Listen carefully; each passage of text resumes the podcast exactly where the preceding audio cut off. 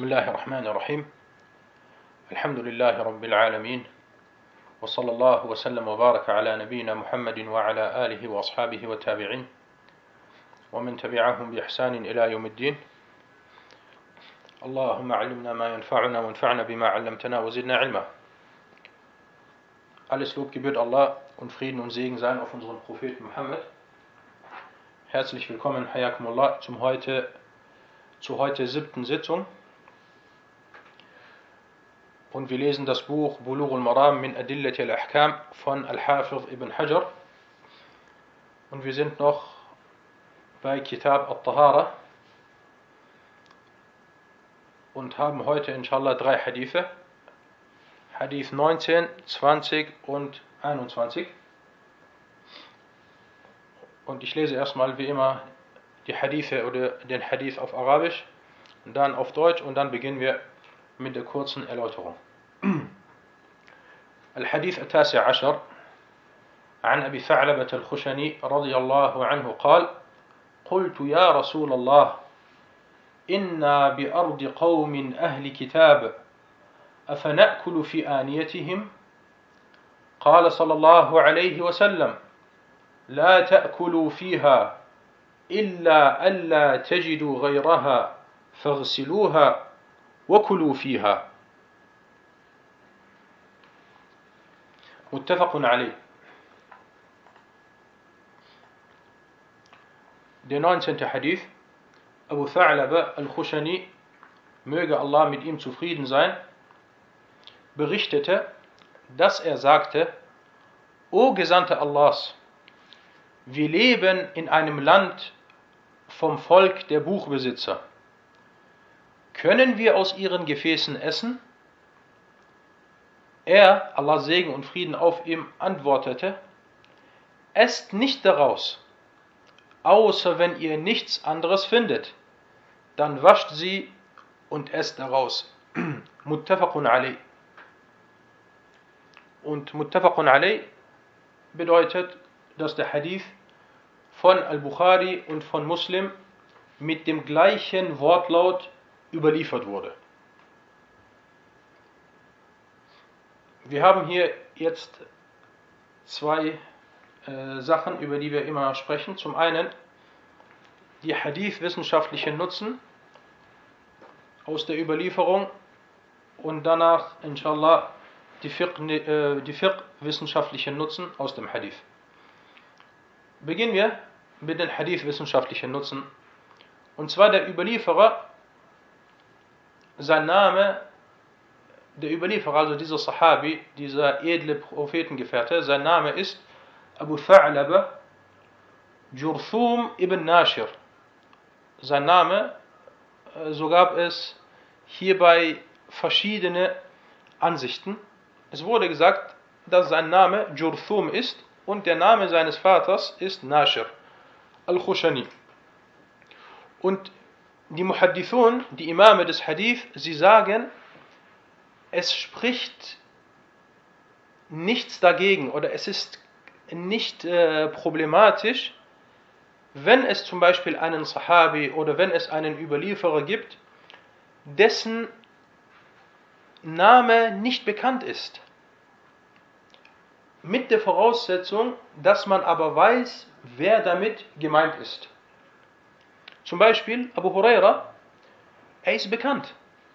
Aber was seinen Namen angeht, so gibt es viele verschiedene Ansichten und viele verschiedene Aussagen. Und die Gelehrten sind sich bis heute unsicher, wie sein Name war. Aber das spielt keine Rolle oder das ist nicht tragisch, weil wenn wir sagen Abu Huraira, dann wissen wir, wer damit gemeint ist. Und genauso hier bei diesem Sahabi, Abu Tha'laba al-Khushani, er ist bekannt, er ist ein bekannter Sahabi.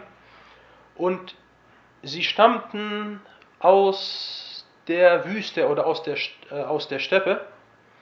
Und als der Prophet والسلام, nach Medina auswandern wollte, kam er zu ihm vor der Auswanderung und er nahm den Islam an und kehrte dann zu seinem Volk zurück und rief dann, und rief dann sein Volk zum Islam und sein Volk oder sein, sein Stamm, sagen wir mal so, sein Stamm, sein Dorf, konvertierte dann auch zum Islam und äh, dieser Sahabi Abu Tha'laba, er kam öfters zum Propheten und stellte ihm Fragen.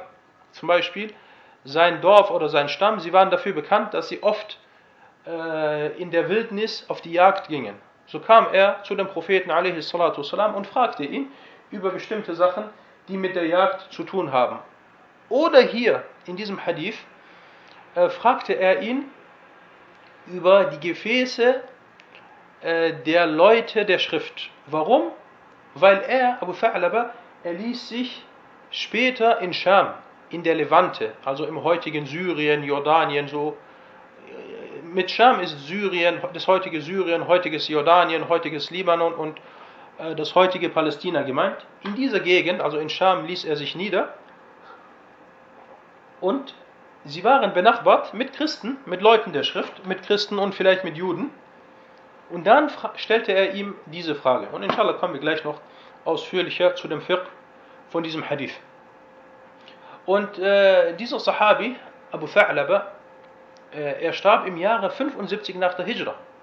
Also wir müssen uns dann vor Augen halten, als er zu dem Propheten والسلام, kam, im Jahr vor der Hijra, er war vielleicht 20, 25 Jahre alt, er war ein junger Mann und er lebte dann bis ins Jahr 75, sprich er war dann ungefähr 100 Jahre alt, äh, an, als er verstarb und es wird berichtet, dass er im Sujud, dass er im Sujud verstarb. Das Allah mit Fadl. Welch, äh, welch eine große äh, Gnade, auf so eine Art und Weise diese Dunya zu verlassen und Allah Ta'ala so zu begegnen. Und deswegen äh, sollte es immer zu den Bittgebeten des Muslims äh, gehören, dass er Allah Ta'ala darum bittet, dass er ihm die Husnul Khatima schenkt, dass er ihm einen guten Abgang schenkt. Dass man zum Beispiel stirbt, während man fastet oder äh, nachdem man vielleicht gerade das Gebet verrichtet hat oder nachdem man eine gute Tat verrichtet hat, wie das Spenden etc. Und äh, so wie man die Dunya verlässt, so trifft man, so trifft man äh, Allah. Und stellt euch vor, dieser Mann, radiallahu an, er wird Allah Ta'ala äh, vortreffen oder treffen im Sujud. Und er war im Sujud. Naam. Das so, soweit zum Überlieferer, Abu Tha'lab, Abu Tha'lab al-Khushani. Der Hadith wurde von Al-Bukhari und von Muslim überliefert, also Muttafaq alayh, und er ist dann natürlich äh, authentisch. Und Al-Bukhari hat diesen Hadith an mehreren Stellen, an drei Stellen seines Werkes hat er ihn überliefert und immer über den Überlieferer, über den Tabi'i Abu Idris al-Khawlani. Also Abu Tha'laba hat sich in Scham niedergelassen und dort gab es dann einen Tabi'i und dieser Tabi'i, sein Name ist Abu Idris al-Khawlani. Und das ist ein wichtiger, ein wichtiger Name, weil Abu Idris al-Khawlani gehört zu den großen Tabi'un aus Bilad al-Sham.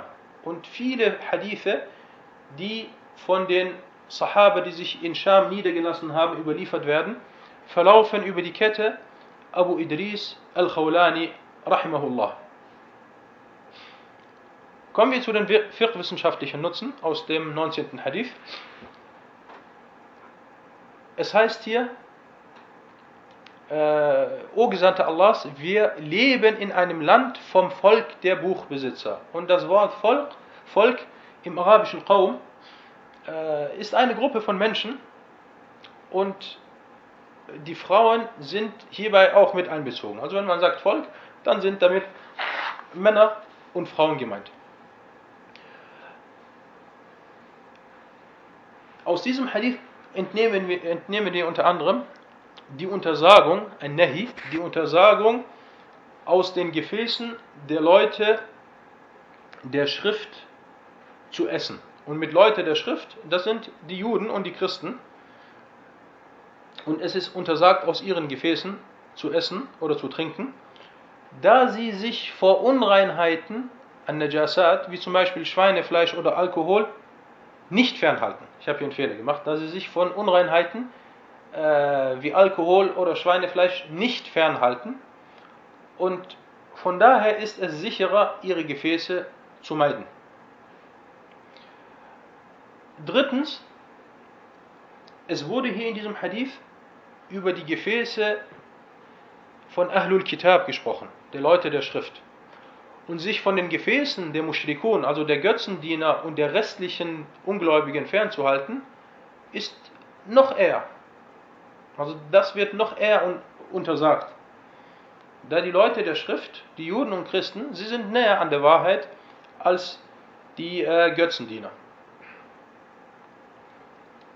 Der vierte Nutzen aus diesem Hadith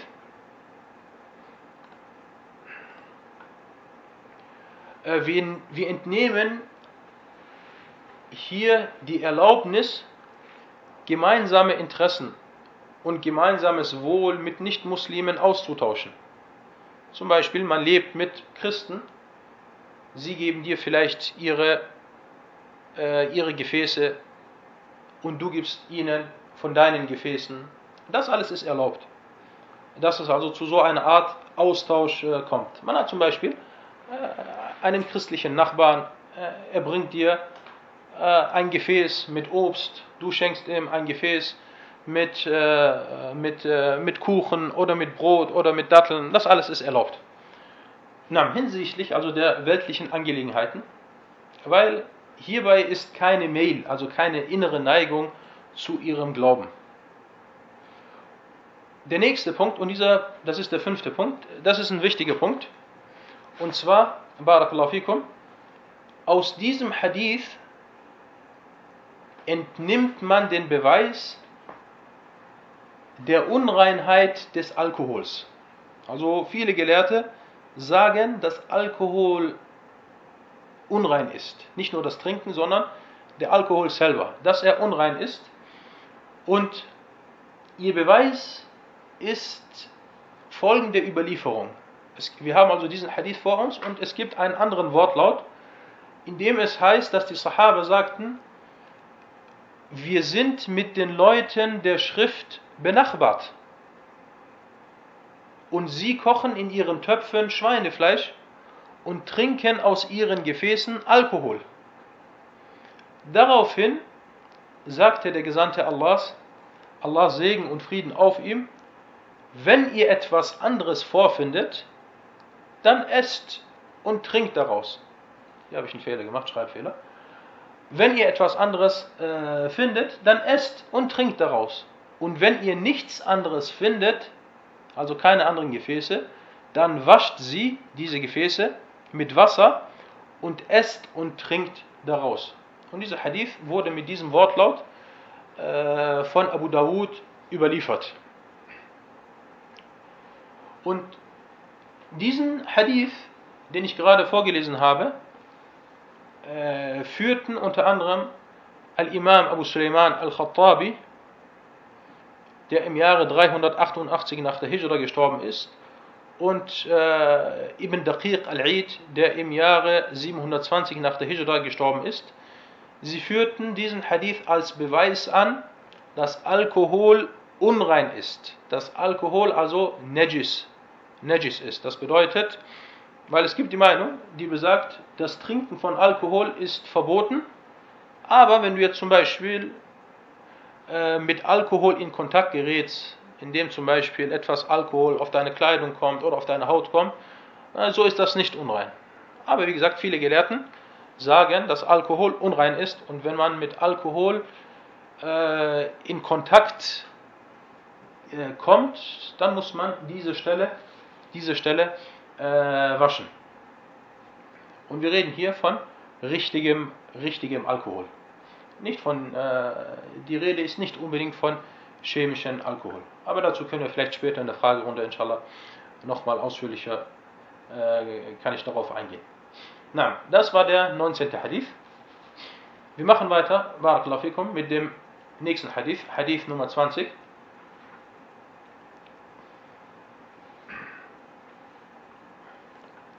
نعم عن عمران بن حسين رضي الله عنهما أن النبي صلى الله عليه وسلم وأصحابه توضأوا من مزادة امرأة مشركة. متفق عليه في حديث طويل. Imran ibn Hussein, möge Allah mit ihm zufrieden sein, berichtete, dass der Prophet, Allah Segen und Frieden auf ihm, und seine Gefährten aus dem Lederreisebehälter einer Götzendienerin die Gebetswaschung vollzogen haben. Muttafaq alayh fi Hadith طويل. Äh, dieser Hadith ist Muttafaq alayh und das ist ein langer Hadith, der hier abgekürzt wurde. Na, kommen wir zu den zu den Hadith-wissenschaftlichen Nutzen aus diesem Hadith, aus dieser Überlieferung. Der Überlieferer ist Imran ibn Hussein. Möge Allah mit ihm und seinem Vater zufrieden sein. Und sie beide, also er und sein Vater, äh, nahmen äh, zur selben Zeit wie Abu Huraira den Islam an. Wann hat Abu Huraira den Islam angenommen? Wer weiß das?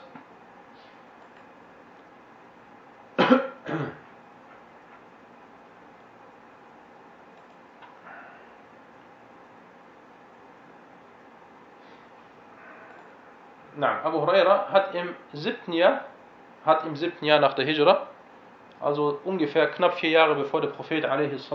verstorben ist, hat er den Islam angenommen. Und äh, Imran ibn Hussein hat viele Hadithe überliefert und er ließ sich in Basra nieder und verstarb im Jahre 52 nach der Hijra. Kommen wir zu den Hadith-wissenschaftlichen Nutzen aus, diesem 20., aus dieser 20. Überlieferung. Na, der Überlieferer ist Imran ibn Hussein und die Einstufung der Authentizität des Hadith. Dieser Hadith ist authentisch, weil er, so wie Al-Hafid ibn Hajar es angegeben hat, von Al-Bukhari und Muslim überliefert wurde. Aber man muss sagen, der erwähnte lange Hadith, ihr könnt mich hören, ja? Barakallahu fikum. Na. Äh, der erwähnte lange Hadith, den Ibn Hajar bei Al-Bukhari und Muslim angegeben hat, der beinhaltet nicht diesen Wortlaut. Also der Wortlaut, wo es heißt, aus einem Behälter einer Götzendienerin die Gebetswaschung vollzogen. Dieser Wortlaut ist nicht bei Bukhari und Muslim, sondern er ist bei Al-Bayhaqi in seinem Sunnah-Buch und wurde mit einer authentischen Überlieferungskette dort überliefert. Äh, na, und äh, kann sein, dass äh, na, Ibn Hajar hier vielleicht allgemein den Hadith überliefert hat und äh, äh, dieser Wortlaut aber, wie gesagt, ist nicht bei Al-Bukhari und Muslim. Und das wurde unter anderem in Minhatu al-Allam, in dem Buch Minhatu al-Allam erwähnt. Kommen wir zu den fiqh-wissenschaftlichen Nutzen aus dem 20. Hadith. Und zwar Al-Mazada. Diese Frau, sie war eine Götzendienerin und sie hatte einen Reisebehälter, welcher auf Arabisch Al-Mazade genannt wird, bei sich. Und mit Al-Mazada ist ein Behälter gemeint, der aus zwei Lederteilen hergestellt wurde. Und aus diesem Hadith entnehmen wir folgende Nutzen. Und zwar, es ist erlaubt, das Leder eines verendeten bzw. eines toten Tieres zu benutzen, nachdem dieses gegerbt wurde. Das hat also mit den äh, vorigen Hadith, die wir in der letzten Woche besprochen hatten, wieder zu tun. Warum? Was ist der Beweis dafür?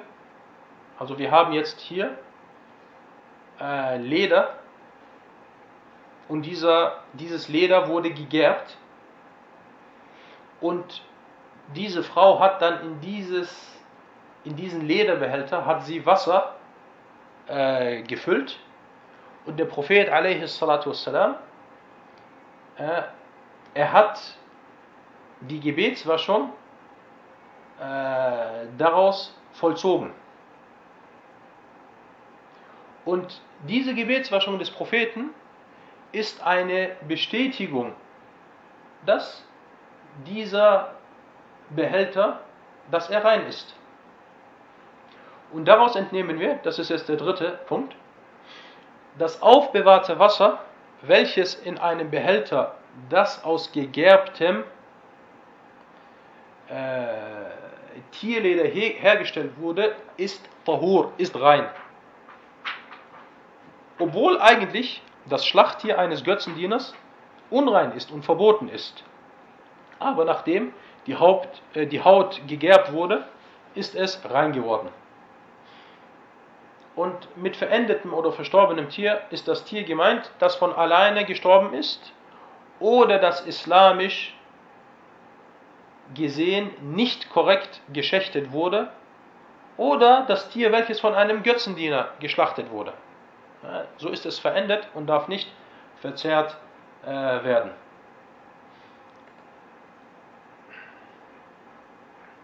Kommen wir zum fünften und letzten Nutzen aus diesem Hadith. Äh, die Regel besagt, dass die Gefäße der Nichtmuslime, deren Zustand man nicht kennt, dass sie rein sind. Weil die Grundlage auf der Reinheit der Sachen basiert. Und durch Zweifel wird äh, diese Grundlage nicht beseitigt. Ein Beispiel, jemand geht zum Beispiel äh, zum Arzt und manchmal ist es so, dass es bei den Ärzten dann äh, Wasser gibt und es gibt Gläser, Gläser, die dort liegen. Man kann aus diesen Gläsern trinken, weil die Grundlage besagt, dass diese Gläser rein sind, solange man nicht mit Gewissheit sagen kann, dass Unreinheit in diese Gläser äh, gekommen ist.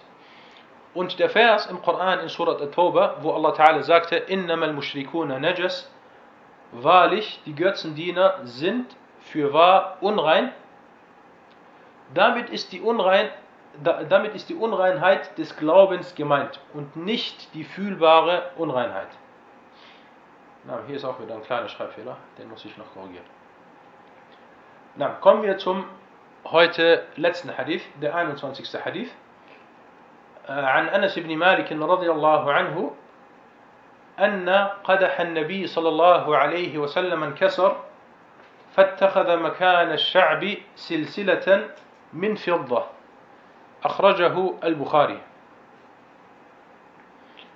Anas ibn Malik, möge Allah mit ihm zufrieden sein, berichtete, dass das Gefäß des Propheten, Allah Segen und Frieden auf ihm zerbrach. Daraufhin hat er an der Stelle die zerbrochen war, eine Kette aus Silber genommen und eingefügt. Überliefert von Al-Bukhari. Die Hadith-wissenschaftlichen Nutzen aus diesem Hadith. Der Überlieferer ist Anas ibn Malik und über ihn hatten wir bereits ausführlich im 10. Hadith gesprochen. Und dieser Hadith ist authentisch, da er von Al-Bukhari überliefert wurde. Äh, es geht hier vielleicht in diesem Hadith äh, gibt es vielleicht folgende Frage. Und zwar, es heißt, daraufhin hat er an der Stelle, die zerbrochen war, eine Kette aus Silber genommen und eingefügt. Wer hat das gemacht? War es der Prophet والسلام, oder war es Anas ibn Malik, der diese Handlung durchführt hat? Und Sheikh Abdullah Sa'ad sagte, es kann sein, dass diese Handlung vom Propheten oder von Anas durchgeführt wurde, und Al-Bayhaqi, Imam Al-Bayhaqi, hielt es für wahrscheinlicher, dass diese Handlung von Anas war, dass er das gemacht hat. Na, kommen wir zu den fiqh-wissenschaftlichen Nutzen aus dem Hadith. Die, Benut die Benutzung von Gold und Silber ist untersagt. So wie in Hadith 14 und 15 bereits ausführlich angeführt. Und hierbei wird aber nur das ausgenommen, was in Hadithen wie zum Beispiel diesem erwähnt wurde. Und hier in diesem Hadith, was wurde erwähnt? Es wurde erwähnt, dass ein Stück des Gefäßes des Propheten والسلام, zerbrach und er hat dann diese Stelle mit Silber, äh, mit Silber repariert oder Silber genommen und es an die, äh, bei dieser Stelle eingefügt. Und das ist eine Ausnahme, die hier in diesem Hadith erwähnt wurde. Ansonsten ist die Benutzung von Gold und Silber untersagt, außer bei den Sachen, die erlaubt sind. Und dazu komme ich gleich. Zweiter Nutzen, es ist erlaubt, ein Gefäß in Ordnung zu bringen oder es zu reparieren, indem man zum Beispiel ein kleines Stück Silber benutzt und anbringt. So wie in diesem Hadith erwähnt. Und drittens, die Verwendung von Silber deutet in diesem Hadith nicht auf die Dekoration oder die Verzierung hin.